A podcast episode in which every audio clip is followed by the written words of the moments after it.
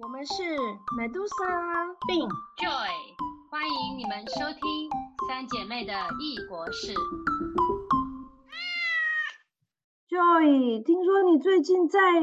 纽约的林肯中心演出吗？呃，对啊，这不是梦想吗？对啦，是梦想啦，就还蛮荣幸被邀请。虽然我不是一个独奏家什么，不过参与一个还蛮有意思的演出。我们演的是画皮，知道这个故事吧？好像之前电影很红嘛，对不对？有电影有，对对对，就是《聊斋》嘛，蒲松龄的故事嘛，女鬼的故事，也刚好符合现在是万圣节的时机，所以就在林肯中心，就是林肯中心它有三栋嘛，纽约州立剧院啊，大都会歌剧院啊，还有一个叫大卫葛芬厅这样。那、我们去演的地方还不是这三个，我们是另外一个厅，叫做 Jazz Lincoln Center，就是林肯中心的爵士厅。对，然后我们在那里演了一个当代的歌剧，故事是画皮，可是是用现代歌剧的方式，是唱中文的，然后是三个演员，然后我们是乐团伴奏，然后我在里面拉二胡这样子。然后三个演员里面，可是里面有两个人不是中国人，然后他们就唱中文，然后另外还有一个角色就是演女鬼的那个是唱京剧的，所以是一个还蛮有趣的一个融合。它是西洋歌剧的形式，可是中式的音乐吗？还是怎么样？哦，它乐团主要就是写给国乐团，它是一个对现代歌剧的方式。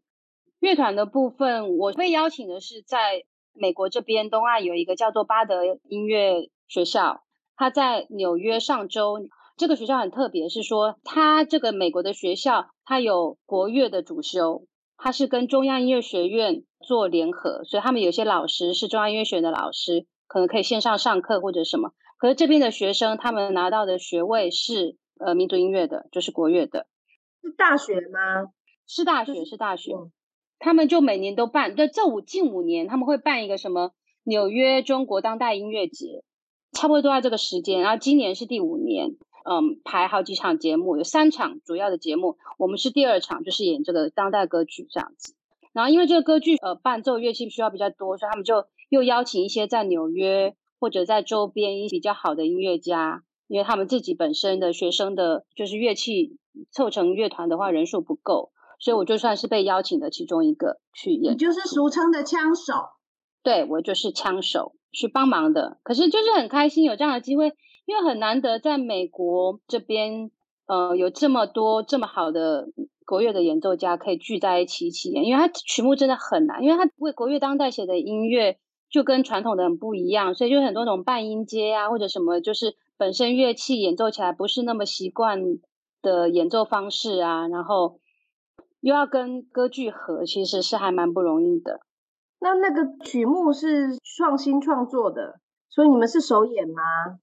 哦，我们不是首演，写曲的人是一个中央音乐院的教授，叫做郝维亚。他那时候是新加坡跟上海在二零一八年的时候，他们有一个上海国际艺术节，是为了那个时候创作的曲子，然后好像就演那么一次。然后现在是在美国这边，我们想把它再重新演出。特别是说，呃，虽然是一样的剧情，可是我们有稍微改变一下这边的人物设定，因为在美国嘛。然后那个三个角色，呃，女鬼，然后另外一个是秀才，然后是秀才的夫人。然后在这边的话，美国他们这边的导演就把它改成是学校的教授 （professor），然后跟他的太太被一个。女鬼，呃，她她其实不是女鬼，她是一个鬼。可是她为了要勾引那个男的，所以她就是扮成女生的样子去勾引人家。然后她要的就是人家的心，她才可以呃到人间来，所以他就要去偷人家的心这样子。所以稍微有点改动，嗯，蛮好笑的。秀才变成教授，对，professor，对对对，这是一个海外首演吧？应该这样算。对，算是海外学，我们在那边演了两场，然后有一个小插不是是一个大插曲，就是我们已经准备很久，我们我们这边的音乐家里面有两边的人马，有一批音乐家是在纽约市里面，有一批音乐家就是学校里面的那些国乐的专业的学生，然后在那个纽约上周就是那个巴德音乐学院那边，离纽约其实上还有大一个半小时的车程，指挥也是在那个巴德音乐学院的人，所以每次彩排都很麻烦。不是他们下来纽约，就是纽约市的人要上去到他们那，都要坐车坐很久。然后我们就彩排，从暑假大概七月开始彩排。然后那时候我还在台湾哦，并不知道记不记得有一天晚上我在 Zoom 前面待了大概十个小时，因为他们是早上的时间他们彩排，然后我就一直在网络上，我是半夜的时间一直在听他们的彩排，我想还做笔记这样。嗯，彩排了三个月的时间，然后好不容易要演出了，我们到最后密集要做演出前的两天的彩排的时候，我们所有音乐家都到那个场地去，结果呢，唱京剧的那个人当天他测出得新冠。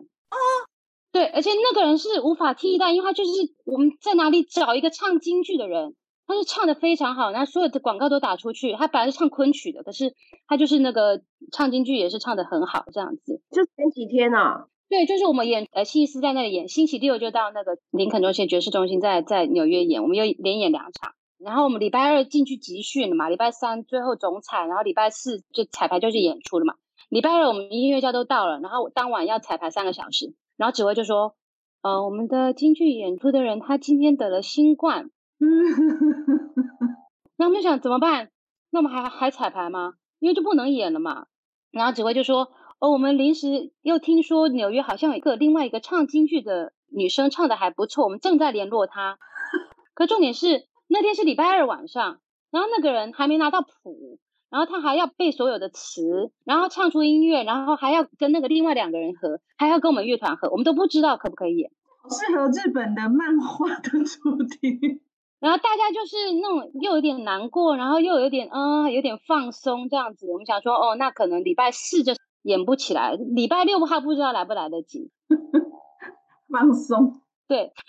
然后我那天晚上就照排啊，想说，哦，那都已经来了嘛，我们全部人的工作都请假了嘛。我工作也请假，我都找代课这样子。我们纽约的音乐家就住饭店啊，然后我们就很开心啊，大家那里什么吃炸鸡啊，然后聊天呐，聊到很晚啊，想说哎，也不知道能不能演出啊，反正心情就比较放松一点。礼拜三早上的时候，演出的前一天的早上，呃，一早起来，然后我们就大家都收到信说，呃，明天晚上的演出取消了啊。大家对，因为礼拜四先演一场嘛，是导演说不演了这样子，然后我们就想说，那我们就为了礼拜六不知道能不能演而准备一下。然后星期四我们就哦好，那就更放松。然后下午就去彩排。那个人从纽约赶上来跟我们合。然后他在彩排的时候，他手上都写满了那个那个小抄这样子。然后哎，唱的怎样？听起来好像还不错。合一合发现，哎，带着小抄唱好像还唱得起来这样子。然后呢，后来我们就是下午彩排完，我们就几个人就出去西安没去过的小镇，就在附近逛一逛，然后就去喝下午茶。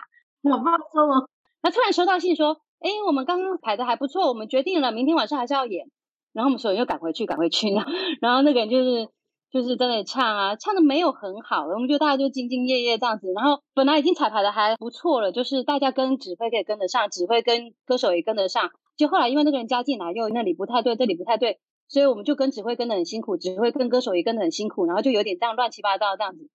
所以我们隔天晚上还是演了，然后那就是我们在美国的首演，还行，没有到太好，可是大家就。吃了一颗定心丸，然后我们礼拜六在纽约市林肯中心演，就还不错这样。所以那天那个小镇，一场在巴德的那个镇叫做 Hudson Opera House，它是对一个小镇里面的一个歌剧厅。那它就有点像是为了林肯中心的预演。我我们都有这种感觉，就是为了林肯中心那场更大场的做一个，就是票都卖完吗？票差不多都卖完，基本上是八九成满了。通常这么大的东西都要 understudy 吧？你们没有 understudy，所以就很冒险啊。对，指挥也是那时候说啊，真的应该每个都要有备选。可是因为有点难，就是说这个西洋歌剧的那种唱法可能还好，可是你说京剧的演出者的话，在这边找真的有点难。而且我觉得他们可能也没有很多钱去请太多的备用的人。像这种演出的主角啊，就是说临时换将啊。因为我以前待过这种古典音乐的表演行列嘛，你知道很多的这种台面上的有名的艺术家，其实是靠代打一炮而红的。就是像你说的那样，就是说，比如说某个很有名而且是老牌的呃独奏家或者是指挥家无法上台，然后就像你说的这种状况，很临时的找人，然后呢，那个人表现的特别好。就一炮而红这样子，真的很多这种例子，真的次，对。可是也有的就是你表现的只是撑过一场音乐会，人家并不是说表现的特别好，他就还是继续在乐海中浮浮沉沉。嗯，就这种例子可能更多。就是这所谓的代打，其实如果你是要代打一个主角、独奏或者是指挥，通常他们会找上的一定不是本来就有名的人，因为有名人的时间不太好抢啊。可能就是说还不错的星星，或者是对啊，所以他表现的好，他就赚到一次露脸机会这样子。有名的人也不会来给你当代打吧？呃，也不一定。如果说比如说你合作的音乐家或艺术家，他本身就已经申请啦，对，还有还有关系呀，对啊，嗯，对啊。可是为星星来讲，这个就是千载难逢。如果你已经准备好，因为平常你是不会有。机会演这样子的 production 嘛，对不对？对，就是对对。所以以我们这次这个例子来讲，我觉得真的很很难得，就是说这个人在这种状况下真的很容易搞砸，他居然愿意接演，因为基本上是一两天磕不下来。他两天而已耶。对，两天磕下来，而且还要做动作，然后还要跟歌手合，还要会看指挥，还要跟乐团合，真的搞砸的几率很大。所以蛮佩服他，而且他来的话好像就是很乐观，就是你不觉得到他有太大压力，至少表现出来，他就是很愿意去做。那他是唱京剧的吗？还是他本身是？他是唱京剧，然后应该也是就是在纽约并没有发展的太好，因为可能机会也没有那么多。对，所以他可能自己本身也不愁吃穿，所以其实并没有靠这个为职业。可是我觉得这次也是给他一个很好的机会，而且。我觉得艺术是一方面，做人也还不错。就是大家看到他的态度是这样，我觉得以后是有机会的。对，但是你台下要十年功啊，你要准备好了。嗯，对。然后你要愿意，你自己有对了自己有信心，你才可以去抓住这个机会嘛。所以，对对对，所以这就是我最近一场的大型演出啦。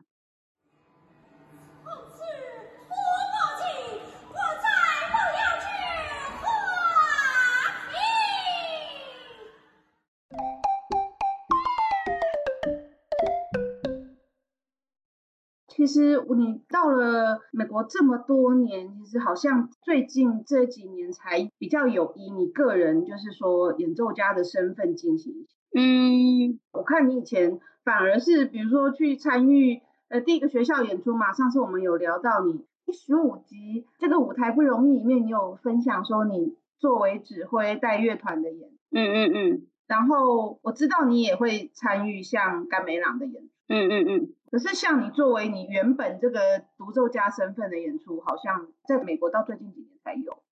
我也这次也不是独奏家啦，就是我不是一个独奏的人，我只是乐团里面的一名成员啦。对，好啦，应该说就是作为一个呃原来的这个二胡演奏者这样子的乐手的身份，是最近才有吧？还是以前你也会？呃，我拉二胡是一直都在拉，然后演出也一直有演，只是说这个演出的大小、演出的场地、演出的观众是谁，这是很不一样的。然后演出是什么性质的？譬如说它是这种大型卖票的，或者我前几年主要就是当指挥是学校乐团的演出，那这种就是属于呃学校乐团的呈现。我也接过什么商演啊，去赌场啊，去 shopping mall 里面演出啊，我也接过是。呃，比较教育性质的，啊去学校里面做宣导，我也接过那种社区性质的，啊这就是拉二胡的啦，可能就是去一些什么文化节啊，或者去老人院、去图书馆啊，这种比较社区性质的这种演出，所以就是不同啦。然后自己本身做二胡的话，也去什么地铁拉过琴啊，也对，就是这种表演也是有的，就是说大小性质不同，然后呃观众不同，场地不同，那呃你要表现的怎么样也都不一样。那这种就是比较精致的，因为卖票嘛，也不只是精致啦，就是说你别人会以一个专业的 professional 的音乐家的角度来看你们的因为是卖票是在那个场地嘛，还有就整个制作跟那个 rehearsal 那个过程都很不一样。你不要，我们很好奇耶，你们去 rehearsal 那个，包括那几天他们钱都是帮你们出，旅馆都帮你们出吗？整个 professional 的制作的过程，你可不可以分享一下？嗯，对我们被邀请的话是这一场是整个给我们一笔钱，我们的 case 是这样，可能别的不一定是这样。然后呃车费那些他们都是补助的，然后吃饭就是在那边都是他们会提供吃的，饭店也是他们订的。然后听说这个中国当代音乐节好像是都是中国那边中央音乐学院那边出的为主办方这样子。嗯，我觉得不一样是说，对，就像马杜萨刚刚讲的，这是音乐厅，就是大家欣赏音乐的态度是说我买票去欣赏一个艺术。嗯，那音乐演奏的话，嗯，以学校来讲，我就是呈现不一定很专业，可是我是把呃我的我的心意，学生成果，对学生成果。然后我去地铁或街头的话，我就是赚钱，有一点点宣扬文化，可是那个不是最主要的。所以不一样的场合，就是你的音乐的品质，然后你的声响也不一样。譬如说我在地铁拉琴，我在街头拉琴，我其实不用太考虑我的音乐有多细腻，我其实是音乐要大声，很快的吸引到人，因为人是流动的。音乐厅不一样，音乐厅里面买了票坐在里面，你可能一个半小时都要认真听，你还不认真听，你会被人家骂，你也不能划手机，对不对？他的预期就是要欣赏一场音乐会，那你就要带一场音乐会的那种态度去做这件事情。嗯，而且它是一个密闭的空间。这一次是林肯中心，上次是在卡内基音乐厅嘛？那一次就是纯粹音乐会了，那个不是歌剧了吧？对，我是今年开始接触一些纽约的乐团，就比较积极的参与在纽约的这边的音乐活动，所以就你们看到我今年有比较多的呃这种大型的演出。就是因为我参加了纽约的，嗯，纽约民族乐团，好像是这个名字，Chinese Music Ensemble of New York。对，然后他们已经六十周年，哇！我刚好参与的时候就是他们的六十周年大庆，然后今年办在卡涅基音乐厅。我其实加入也蛮那时候误打误撞，并不是我计划好。五月份的时候，我在搜寻纽约有什么乐团嘛，然后就突然搜寻到他们那边的网站，说，哎，这个乐团他们有一个 open rehearsal，有点像宣传他们的团嘛，然后就开放给大家看他们的呃练习，然后我就想到，哎，或许之后我到纽约可以有认识什么国乐的人才啊，然后我就去听他们的这个 open rehearsal，那时候离他们的演出只剩三个礼拜了。我去听了以后，然后我就跟指挥联络，我就说，哎，我是拉二胡的，以后有机会啊，呃，我到纽约来的话，可不可以来你们乐团一起练习呀？然后他就叫里面的行政马上跟我联络说，我们在三个礼拜就要演出了，你要不要来练？好缺人哦。对，大家就说我们特别缺二胡，对，然后我女朋友吹笛子，我们俩就一起去了，这样，然后我们在家也就录了我们自己的 demo 带，demo 带，对，因为他们还是要有点 audition，看你的程度怎么样。然后他们听听就说可以，你就来练吧。然后我们就去练。然后过了三个礼拜，我们就去卡内基演出了。所以那时候就练的还蛮认真的。大家每天晚上都开始练琴，因为曲子也不容易啊，因为毕竟是一个还不错的团嘛。所以都是新曲子吗？就是说你自己没有演过的乐团曲目吗？嗯，有一些什么广东音乐啊，那些我有演过。他们那个乐团还蛮有意思的，就是。他们乐团已经成立很久嘛，所以里面有有一群人是那种老乐手，就是那种中国很有名的什么一级演奏家或者是什么哇，中国哪哪个京剧院的乐手啊，真的是很厉害的乐手。他们喜欢演传统的乐曲，因为他们很熟，什么戏曲的啊、民歌的啊，或者是传统的乐曲老曲目了。对，然后因为这么久了嘛，所以这个乐团里面有一批。比较年轻的人比较喜欢新的曲子，可能会看五线谱，当代创作的，对，就是比较年轻一派。然后也有中间一区，就是那种比较业余的，可能就是在这边学音乐学很久，然后喜欢民乐，然后就去参加这个乐团，所以是一个混搭的一个呃乐团。然后这次的演出曲目就在一半传统，一半新，刚好符合这个成员的组成这样子。然后老人就很不喜欢新的曲子，因为很难拉。什么半音阶啊，然后曲子很快啊，对他们来讲视谱啊跟指挥并不是那么的顺手。然后对于比较年轻的人来讲，那些传统乐曲可以拉得起来，可是并没有那么有韵味，好无聊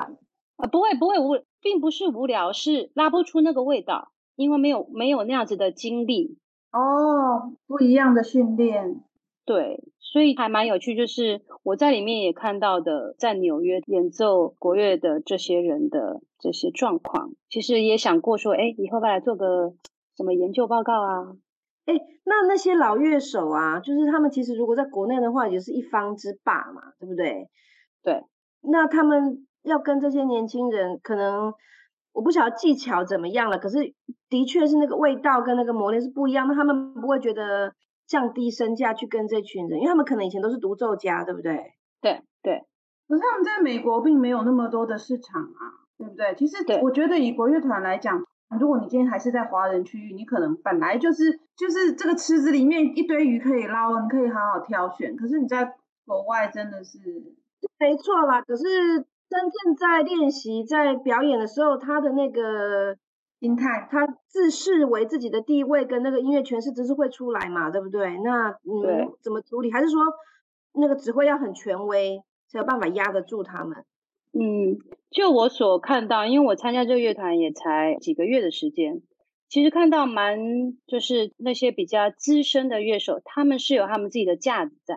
可是因为他们在美国这个社会，他们也不是来一年两年而已，他们其实来了几十年。很多人来到这无用武之地啊，你这里并没有那个圈子，就是把他们抬得这么高，所以他们其实真的在这边也被打磨的差不多了。可是呢，当他们进到乐团里面的时候，他还是觉得这里是我的一片天，你们那些东西其实不算什么。所以，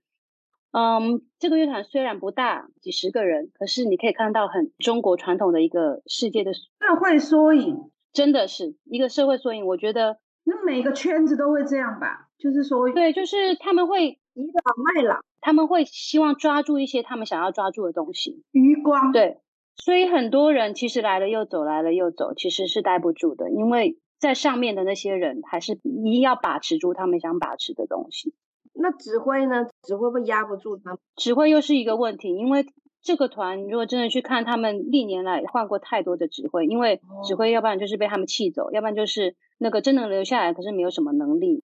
就是每个人意见都很多。然后那个像这次六十周年这个指挥，他们是请一个很厉害的指挥来，呃中国人，可是就互相不合这样子，因为这指挥太厉害了，就是会去指导那些年纪比较大的那些人，因为他会去不合，对他就是说，你音乐上我觉得应该这样这样这样，然后那些老乐手就很不高兴，后来演出完就把他踢走了。啊，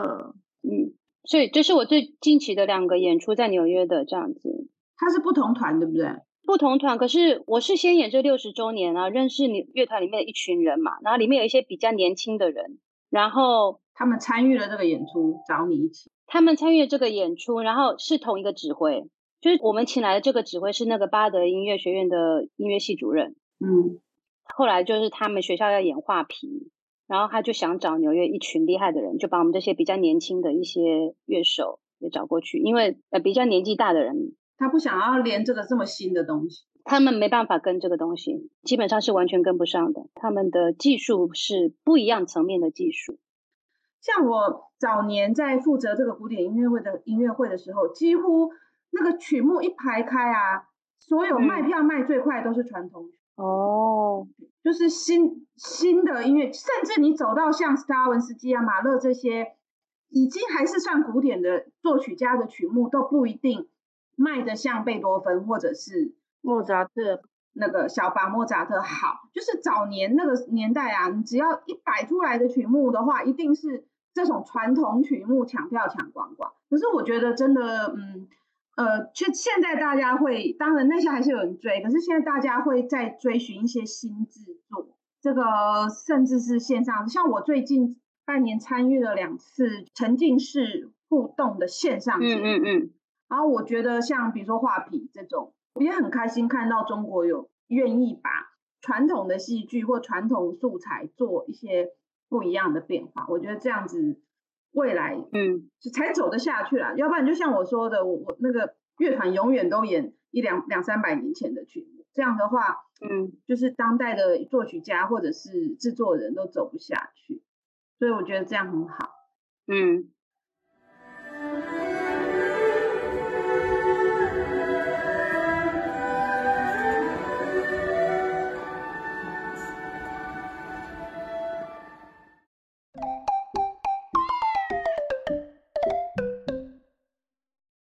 育其实你的经验也不是只是在这个音乐厅里面坐在乐池里面的乐手。我们有一次还专程开车跑去你参与那个大型野台歌仔戏的经验，就是其实你之前也在台湾有特意去参与过一些歌仔戏的传统的野台的演出，就是作为本场的乐手嘛。对，所以你讲到那个歌仔戏，是我那时候回台湾去做田野调查的时候，然后就蛮努力的想要融入那个圈子，所以就去呃认识那边的乐手啊，然后就跟他们一起演出。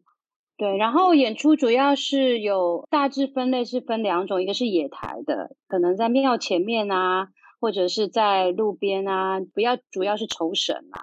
然后那种就比较难跟，因为那个活戏比较多，活戏就是说很多东西是没没有完全照谱，或者是演出者即兴发挥的比较多，所以就是乐手要很有能力的跟，而且通常乐手就是经费的问题，所以通常都是很少人，文场可能就是一两个。那舞场可能就是也是一两个这样子，然后乐手都要很厉害。那时候我其实能力在那个领域方面还不是很很够，就是在旁边默默的跟着我的老师这样。然后也有参加比较大型，你刚刚讲到那什么，应该是明华园的演出吧？他们就是已经没有那么传统的呃歌仔戏音乐，他即使是用传统的曲子，可是他还是把它编成给什么乐器要拉什么声部啊，什么乐器是拉什么音啊。都是写下来的，有谱的。呃，他的指挥并不是说像我们看到用手指的，可是他还是有一个，我们通常是叫主胡，就是主要那个弦乐的会跟腔的那个老师，他是坐在指挥的位置，然后面对着舞台，还是有点乐池的感觉。就是下面的乐手，因为人也蛮多的嘛，十几二十个至少。明花园有时候会更多，因为他要做那种声光效果很大，所以就是乐手还是。面向拉主胡那个，只是他是坐高高的拉着琴，然后他是看着舞台上的表演的人，对，所以就是有点已经混合传统跟现代的方式了。那我也是之前就是去拉古琴这样子。哦，我很好奇哦，就是以前我们参与演出的时候，当然是学生啦，就是呃练习好久好久，然后终于站上一个舞台，然后表演完，大家都好兴奋，好像是人生的一个高点这样子。可是像那个，如果你是 professional 的乐团的演奏者的话，其实就是你每天的工作，对不对？那就是说你们会特别觉得说啊，现在演出然后很开心，然后完了以后就会去大家庆祝吗？还是说你们就啊又一天收工回家，就好像每天当打卡一样，会是什么样子的心情？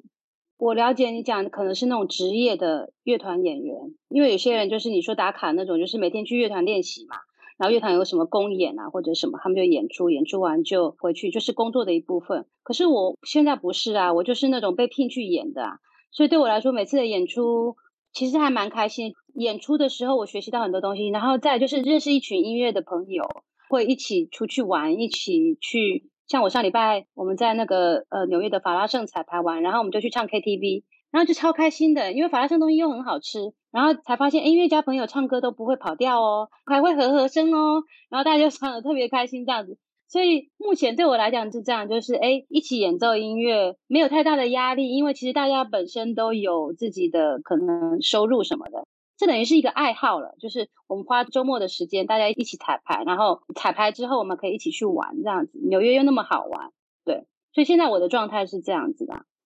好，所以大家明白了哈，他们是去吃下午茶跟上 KTV 的。对，这其实是蛮重要一部分，要保持好心情啊，然后那个练习的时候才能专心练啊。嗯，因为以就业状况来讲的话，他不是一直跟所有这样的圈子人在一起，但是我也有认识一些人。呃，我以前念过音乐班嘛，但是我后来离开了音乐这个圈子以后，我所有原来的同学们啊，有时候我跟他们聚会的时候，他们跟我说，我是他们认识。唯一一个不在音乐圈的人，嗯，像就你进来这个圈子，你跟他们一起玩的时候，你会很开心。但是我认识好多人是，他们没有跟其他圈或者其他人其实并不熟，嗯，那我就会觉得对他们来讲，反而他们会跟你相反，就是他们很想要跟别人圈子的玩在一起。嗯，其实我觉得这也要看地方，譬如说，我觉得在美国这么大，很多地方。就是人的工作啊，或者比较单一。可是纽约真的是一个非常多元的地方，所以即使你是在里面演奏音乐的人，你可能接触得到是很多不同的音乐，你可能有不同的跟别人融合的一个形式。譬如说，我也认识，就是知道这边呃国乐团的人，他可能平常在这个乐团拉拉个二胡，然后他会去参加什么爵士节的演出啊，或者跟拉丁音乐融合啊，然后或者是一些新音乐的创作啊，或者是一些流行歌啊，所以就是这种机会还蛮多的。所以目前的状态，我我还蛮喜欢在纽约玩音乐的。所以难怪全世界的艺术家、那个音乐家、时尚什么都想要去纽约，因为那个生活的圈子的本身就是一个激发你的创意、表演跟创作，对不对？真的很棒。对，而且就还蛮自由，因为什么都你基本上不会觉得太奇怪。你做什么的话，你都可以是一个新的展现或者融合，并没有说所谓一定要怎么样子。你怎么样都可以找到一群同好的人，或者是欣赏。对，不过前提就是你自己要有工作，可以不要靠那个吃饭。对，真的在这边光靠音乐活着的人，其实真的很辛苦。而且就是在美国，你要健康保险。那你如果是做那种 freelance，就是你接 case 的那种，你没有人 sponsor，没有个公司或者老板来支付你的保险的话，那个支出是蛮大的。还有啊，就是如果你真的是在美国的乐手，或者是从事表演艺术的人，能登上卡内基厅或者是林肯中心，这个都是毕生梦想哦。我们恭喜 Joey 就在近期达成了，虽然说不是独奏家啊，也没有出现在这个海报上面有名字，可是你的确登上了那个舞台，恭喜你！耶，还对，蛮开心的，真的还蛮开心，也是以前从来没想过的，人生成就解码。恭喜是解锁啦！你每次都说解码，再说一次哦，解锁人生成就解锁，恭喜耶！